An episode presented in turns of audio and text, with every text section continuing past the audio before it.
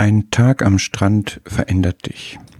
Die Sonne bräunt oder rötet, der Wind und der Sand hinterlassen Spuren, man hat Salz auf der Haut und in den Haaren, wenn man im Wasser war und auch schon aus der Luft. Man hat innerlich viele Eindrücke, die man am liebsten festhalten möchte. Geist und Seele tanken auf, werden erfüllt. Sicher geht manches mit, aber beim Schritt über den Kamm der Dünen zögert man und möchte das am liebsten nicht hinter sich lassen.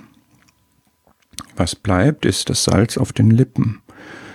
Der Geschmack der See, des Strands, die salzhaltige Luft war die Atmosphäre, in der wir waren. Sie geht noch einen Moment mit uns, wir können sie noch schmecken. 1. Petrus 2, Vers 3 redet davon, dass wir wirklich geschmeckt haben, dass der Herr gütig ist. In der Atmosphäre des Herrn gibt es auch diesen Geschmack seiner Güte. Interessant ist, dass man sich am Strand manchmal gegen diese Eindrücke abschottet.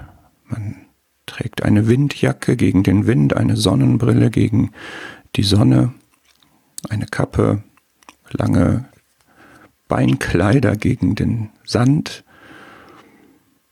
Man muss sich auch schützen, so ist es in der Gegenwart des Herrn nicht.